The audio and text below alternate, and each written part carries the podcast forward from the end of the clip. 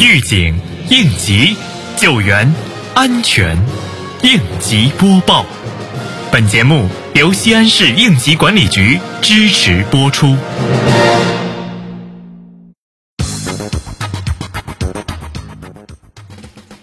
五月二十四号上午，由市委组织部、市应急管理局举办，厦门大学承办的为期一周的西安市应急管理与突发事件处置专题培训班在厦门大学开班。通过此次培训，将进一步学习习近平总书记关于应急管理重要论述，深入贯彻落实习近平总书记来省考察重要讲话精神，不断加强重点行业和领域的安全生产监管，坚决遏制重特大生产安。全事故的发生，提升突发事件应急处置能力，提高应急管理体系和能力现代化建设水平，为我市十四运和残奥会的举办提供安全支撑，以优异成绩迎接建党一百周年。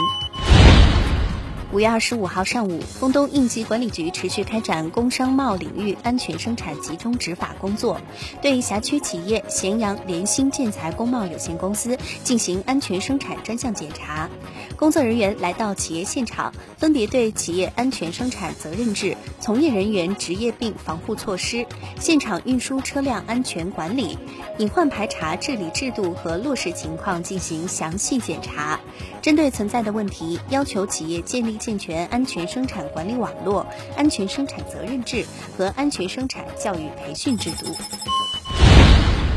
近日，未央区应急管理局第一督导组科长带队到街道检查应急安全知识街办行开展情况、三年行动隐患排查整治工作开展情况、居民小区城中村电动车集中充电桩建设使用情况等多项内容逐一进行检查，并提出工作要求：一、完善安全隐患台账。二、结合应急知识加接办行，加大安全生产月的宣传。三、加大对电动车充电桩的安全检查。夏季高温，注意居家消防安全。先是应急管理局提示，不在楼道里停放电动车或充电。